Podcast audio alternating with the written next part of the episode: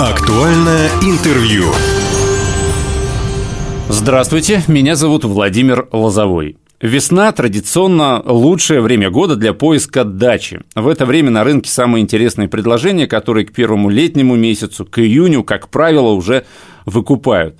Вот на что обратить внимание при покупке дачного участка, дачи, и что надо знать перед оформлением сделки – об этом в том числе поговорим с Натальей Костроминой, начальником отдела государственной регистрации недвижимости управления Росреестра по Хабаровскому краю. Наталья, здравствуйте. Здравствуйте. Итак, предположим, что подобрали дачу, ездили вот март по дачным сообществам, да, а, апрель наступил, выбрали мы дачу, цена нас устроила, а, пору, в принципе, оформлять сделку, с чего начать, какой алгоритм действий, какие документы должен предъявить продавец, что, наверное, самое главное, потому что рискует тот, кто отдает деньги. На самом деле, если участок понравился, первое, на что обратить внимание, кто же все-таки собственник этого земельного участка. А для этого в первую очередь рекомендую всегда э, сделать запрос и узнать, э, кто же является правообладателем. Это надо получить выписку из Единого государственного реестра недвижимости, и там сразу будет ясно, кто является собственник, на основании какого документа. Может оказаться так, что э, в едином государственном реестре сведений о правообладателе нет, но это еще не значит, что он не собственник. На сегодняшний день э, есть э, ранее установленные, существующие и действующие документы, подтверждающие права собственников. Это могут быть свидетельства о праве собственности, которые еще выданы комитетами землеустройств. Это могут быть акты государственной собственности, подтверждающие также права и э, которые еще не зарегистрированы. Ну и всегда важно смотреть, если выписки есть и видно, какой документ, можно попросить, чтобы вам показали свидетельство о праве на наследство. Возможно, это также будет и договор купли-продажи. Вот из совокупности документов можно точно э, установить и быть уверенным, что вам сегодня продает собственник. Ну, законодательство допускает, что может быть собственник отсутствовать, где-то быть, и его интересы представлять будет другое физическое лицо, но его права должны быть подтверждены нотариально удостоверенной доверенностью, которой будет четко прописано, что он обладает правом от имени собственника э, продавать земельный участок, либо другим способом распоряжаться, получать денежные средства. Казалось бы, да, что дача – это не квартира, это не коттедж, это, ну, всего лишь дача, а получается достаточно серьезная подготовка нужна, да? Это объект недвижимости, да, он занимает такую же позицию, как и другие объекты недвижимости, порядок регистрации, он одинаков. Ну, я вот как обыватель, у меня дачи нет, э, я думал, что, ну, приехал я в какое-либо дачное э, общество, мне понравился вот этот дом, этот дачный участок, я поговорил с хозяином, мы пошли к председателю, там какие-то документы подписали, и, собственно, все. А получается не так, да? Нет, недостаточно. А вот членская книжка, если, допустим, мне владелец дачи говорит, да вот у меня членская книжка, тут я вписан, это точно мой участок, это тоже не Нет, то. это не подходит, потому что общий порядок установлен гражданским законодательством. Во-первых, любой объект недвижимости должен стоять на государственном кадастровом учете. И все э, последующие переходы прав, э, сама регистрация права, переходы, ограничения обременения, они обязательно подлежат государственной регистрации. И наличие, скажем так, договоренностей на словах без э, соответствующих э, подписаний договоров и последующих регистраций э, сделок на основании этих договоров, он, конечно, не влечет переходов и не влечет как таковые юридич... ожидаемые юридические последствия. Вы не станете просто собственником. То есть, получается, если меня, вот что называется, угораздило купить вот так вот, не глядя 6 соток, там, не знаю, я посмотрел членскую книжку и посчитал, да, вот. заключил какой-то договор с человеком, и потом я понимаю, что я допустил ошибку и хочу официально все это оформить, это уже только через суд? Хорошо, если все живы-здоровы, и находятся на местах. Вы сможете договориться все-таки, если заключался договор, но вы по каким-то причинам не дошли в орган регистрации, вы можете его сейчас найти, с этим гражданином прийти и подать заявление, потому что важное здесь, на что обратить внимание, заявление о регистрации перехода права а, подается и продавцом, и покупателем. То есть один подать заявление не может. Исключение составляет только, если вы составили нотариальный договор. Вот в этом случае одна из сторон сможет прийти и зарегистрировать право. Mm. Ну, здесь важно еще не забывать, что продавцу тоже здесь э, важно понимать, что если переход права не состоялся, то есть бремя налогообложения здесь так и останется на нем. Объект недвижимости а, останется. то есть налоги будут ему приходить? Конечно. По Письма факту, счастья, да, вот эти, ага. денежные средства передали, но не довели до конца. Так не надо делать. И членская книжка, к сожалению, до сих пор у нас такие вопросы поднимаются, и люди обращаются, а как же так? А, деньги были переданы, председатель выдал членскую книжку, я очень давно являюсь членом. Да, членская книжка – это подтверждение а, отношений между членами садоводческого общества, которые а, предполагает, что возникают определенные права и обязанности между членами этого общества, mm. но никак не касается земельного участка. Если уж такое случилось, есть членская книжка, и больше никаких, скажем, документов, подтверждающих не будет, то здесь перспектива только в судебном порядке признавать право собственности. Здесь уже в суд. Ну понятно. и как вы думаете, чем этот суд закончится? Ну, возможно, что и в пользу правообладателя. Главное, который уже сегодня Главное представить доказательства. Угу. Все будет э, зависеть от количества доказательств. А, возможно, были расчеты. И еще важно, что расчеты были с правообладателем, у которого есть подтверждающие документы права собственности. Возможно же, правообладатель когда-то было одно физическое угу. лицо. Передали по членской книжке второму. Появляется другое у другого также. Он же приобрел по членской книжке, я у него тоже возьму. И мы выходим с вами на цепочку – вот в этой цепочке, когда последний, здесь будет очень тяжело доказать, потому что фактически когда-то этот земельный участок выдавался другому совершенно лицу. Ну, в общем, то, то, что вы говорите, оно это доказывает, что нужно сразу делать все грамотно юридически. Сразу надо обращаться да. с заявлениями на регистрацию перехода права. А как проверить, вот, допустим, когда приобретаешь автомобиль, да, или там ту же квартиру, вот находится ли там, под залогом это имущество, не наложен, не наложен ли арест? Вот, да, это вся узнать? информация содержится в реестре, и если права уже зарегистрированы первичного правообладателя, информация об этом будет содержаться в реестре, и вы это увидите в выписке из Единого государственного реестра прав. Объясните, а где вот эту выписку можно взять? Выписка заказывается через э, офис МФЦ. А, в МФЦ. Либо да? онлайн можно ее заказать, э, оплачивается, и через три дня вы получаете результат в которой выписке написано, во-первых, будет правообладатель, что за объект, угу. какая у него кадастровая стоимость, вид разрешенного использования, границы кто является участка. правообладатель. Да, если проводилось межевание, устанавливались угу. границы, то информация будет об этом. И э, подскажу, что на публичной кадастровой карте, если э, определены точки, границы, э, проведено межевание, то тоже увидите его земельный участок. Угу. А если же все-таки межевание не проводилось на публичной кадастровой карте, его сложно будет найти. Ну, если межевание не проводилось, Просто вам придется его, ну, новому собственнику придется его потом просто, если да. он посчитает нужным, провести. Э, это, это не означает, что если не проводилось межевание, что не стоит покупать этот участок. Просто вы, вы знаете то, что межевание не проводилось, и сами делаете вывод. Да, получается, если он не уточненные границы, то когда вы его покупаете, должны полагать, что вам придется согласовывать эти угу. границы с теми соседями, которые сегодня есть, и проводить вот эти работы. Ну, то есть потратить некоторое время, потратить некоторые деньги. То есть вы как бы сами решаете, согласны да. вы с этим или нет. Да, да, это принимаете решение, оценив полностью ситуацию, которая есть по объекту. Ну давайте вот степ-бай-степ, да, какой пакет документов вот необходимо собрать для регистрации человека? Ну все, убедились в чистоте да. сделки. Э, люди с паспортами обращаются в офисы МФЦ. В МФЦ подается заявление, удостоверяются личности.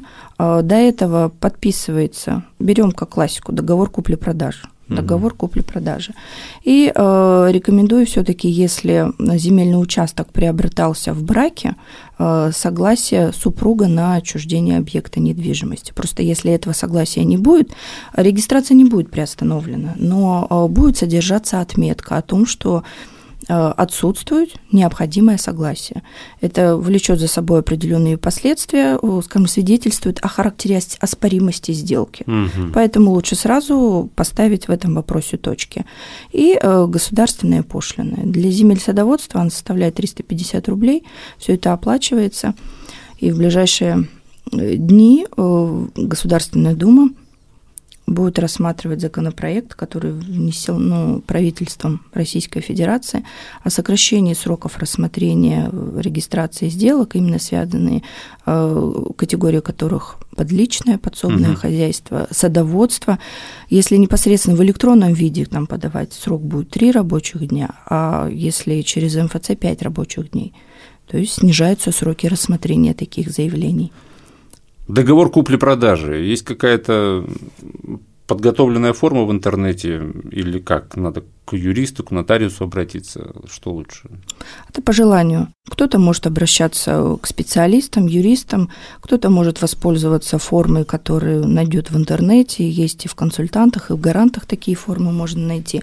Главное соблюсти обязательные условия – которые должны быть в договоре купли-продажи. Обязательно указываются стороны, да, кто угу. кому продает, какой объект. Обязательно э, кадастровый номер указать, потому что это самый важный идентификационный признак, который характеризует земельный участок. Ну, возможно, описание его адреса, площади указать, факт передачи проговорить. То есть она состоялась, не состоялась, или в каком порядке она состоится. И, конечно, сумма. Если какие-то обременения этого земельного uh-huh, участка, uh-huh. все это обязательно указывается в договоре, и, соответственно, реквизиты уже э, сторон договора и подписи их. При отсутствии обязательных условий, конечно, это основание для приостановления государственной регистрации, придется снова переделать. Но если грамотно подойти к этому вопросу, можно избежать этих ошибок. Э, возможно, еще случаи есть э, по нотариальной форме. И случаи здесь будут связаны, если э, земельный участок находится в долевой собственности у нескольких лиц, и кто-то один отчуждает долю. Вот в этом случае э, возможно будет нотариальное удостоверение. И э, в случаях, если пока владельцем земельного участка являются несовершеннолетние лица, либо ограниченно дееспособные. Здесь э, нотариальная форма обязательная. А если я хочу купить у человека дачу, а у него никаких документов, кроме вот той самой членской книжки, например, нет. Отказаться стоит от этой идеи? Или... Ну, мы как раз таки подходим к тому, что здесь у нас нет доказательств, что нам продает собственник. Ну, да. Конечно, здесь мы видим прямой риск и какие последствия. Мы... То есть мне, если даже мне этот участок понравился, я говорю оппоненту, ну, Восстановите все документы. Нет, если он восстановит, угу, все, тогда... чистота будет восстановлена. А если же у нас нет доказательств, то, конечно, лучше отказаться от таких действий. А если мне человек предоставляет документы, знаете, там какого-нибудь образца 90-х годов. Вот что в этом случае? А в реестре, если окажется как раз-таки, что сведений нет, то надо, чтобы он обратился с этим своим актом, свидетельством старого образца, с заявлением о регистрации своего права. Вот как mm-hmm. только он свое право зарегистрирует по этим документам, а, можно смело покупать. Ну, это можно делать и одновременно. Угу. То есть, в принципе, вот эти документы, они все равно они очень имеют важны. юридическую силу. Очень ценные. Неважно, там, 98-й год написан. Неважно. Главное, что они есть. Это вот те самые правоустанавливающие документы, по которым мы видим, что вот он, настоящий правообладатель. А вот когда я покупаю дачу, я что покупаю? Я покупаю землю или я покупаю баню, дом, теплицу? А, все сделки с недвижимостью, мы проговорили, да, подлежат регистрации и обязательно кадастровому учету. Если на сегодняшний день э, объекты стоят на учете, зарегистрированы права на этом земельном участке. Ну, вот соответственно, права на земельном участке зарегистрированы, а вот я имею в виду постройки. Ну, постройки, они как могут быть, так и нет. Если нет, то значит вы покупаете земельный участок, потому mm. что объекты, они, получается, на государственном кадастровом учете не состоят, их в реестре нет. Вы покупаете фактически как недвижимость в этом случае только земельный участок. И ваше право потом эти участки поставить на учет и также на них зарегистрировать права, либо на вы пользуетесь, да, домики, ага. хозяйственные постройки, либо вы оставляете все так же, пользуетесь на сегодняшний день обязательного требования о том, что вы обязаны зарегистрировать угу. хозпостройки, Ну, я просто объясню. Нет. А, то есть получается, что я покупаю землю, я убежден, что она зарегистрирована, да, а если не зарегистрированы постройки, просто опять же у нотариуса мы в договоре прописываем, что я покупаю землю с таким-то домом, с такой-то баней, да, чтобы потом не было претензий. Ну, это как стороны говорят. Как стороны говорят, это уже на усмотрение да. сторон. А если земля брошена? Вот, допустим, я пришел в дачное сообщество, мне понравился дачный участок, ну, ну понравился вот этот дачный участок, а хозяина как бы нет. Вот как мне его к председателю идти? Все, возвращаемся к первому вопросу. Брошенный. Значит, нет собственника. У кого приобрести? Ну а, а разве если брошенная он, земля не относится к... Э, если он брошенный, еще не значит, что у него не было собственника, что нет документа, подтверждающего, что кому-то этот земельный участок предоставлялся. Он а, есть. То есть он потом может права он, на этот он, участок. Юридически он существует, и у него, возможно, есть наследники по какой-то причине не знавшие, угу. которые также в судебном порядке смогут восстановить права на эти участки. То есть, если я э, заключу договор с председателем вот этого дачного э, сообщества, не это незаконно, прав. потому что он не имеет прав. Там возможен какой-то владелец этой земли, и потом он возникнет. Да. Либо уже признание участка в судебном порядке. Хочу вас, как у эксперта, вот о завершении разговора спросить, а много случаев вот, э, вашей профессиональной деятельности, когда люди покупали дачи действительно вот неграмотно, и потом были проблемы? Нет, я могу только сказать, что есть основания при остановлении, и в определенных случаях люди обращаются где-то несоответствие по договорам, чтобы какие-то критичные, неисправимые ситуации. Ну, у всех очень разные случаи. Бывает, что кто-то забыл, полагая, что у него есть дача, и забыл, что он всю жизнь думал, что это его. Ну, идут продавать. Оказалось, что он свое первичное, первоначальное право по тем старым документам mm-hmm. еще не зарегистрировал. И вдруг может оказаться, что нет этого документа. Ну, приходится искать. Способ, есть, чтобы его найти, тоже есть. То есть получается, что люди, э, продавая дачу, порой сами не знают, что они... Не оформили ее да, до конца. То есть да. они без злого умысла могут вам продать может. участок, думая, что они действительно настоящие его владельцы, а по факту это юридически не так. Может быть такое, да. Да, может. И в завершение давайте подытожим, куда обращаться с заявлением на регистрацию? Заявлением о государственной регистрации обращаться необходимо в МФЦ. Опять же, вы говорили, многофункциональный центр. Да. Там все делается в режиме одного окна. Да, документы подаются, и уже по каналам связи нам в работу поступают. И самое главное, какой документ должен быть на руках, в котором будет написано, что теперь вы законный владелец этого земельного У нас участка. сегодня единственный документ, подтверждающий право собственности, это выписка из Единого государственного реестра недвижимости. И там будет указано, с какого числа, кто собственник, какого участка. Все это будет видно. Ну, это как с квартирой, собственно, при покупке квартиры. Аналогично. То же самое. Это единственный документ. Сегодня у нас в студии была начальник отдела государственной регистрации недвижимости управления Росреестра по Хабаровскому краю Наталья Костромина. Наталья, спасибо, что пришли. Вам спасибо. Я думаю, это очень полезная информация для наших радиослушателей, потому что уже наступил апрель, скоро все захотят поработать на своих дачных участках, отдохнуть там. Выйти на природу. Да. Причем, кстати, вот э, по последним опросам э, Всероссийского центра изучения общественного мнения, все меньше людей на дачных участках планируют а, землю засеивать вот этой вот скандинавской травкой. Почему-то люди сейчас хотят опять возвращаться к, э, к овощам и ягодам на своем участке. Уважаемые друзья, все записи наших интервью есть на SoundCloud, на всех подкастах. «Восток России» представлен во всех социальных сетях. Всем самого хорошего. Актуальное интервью.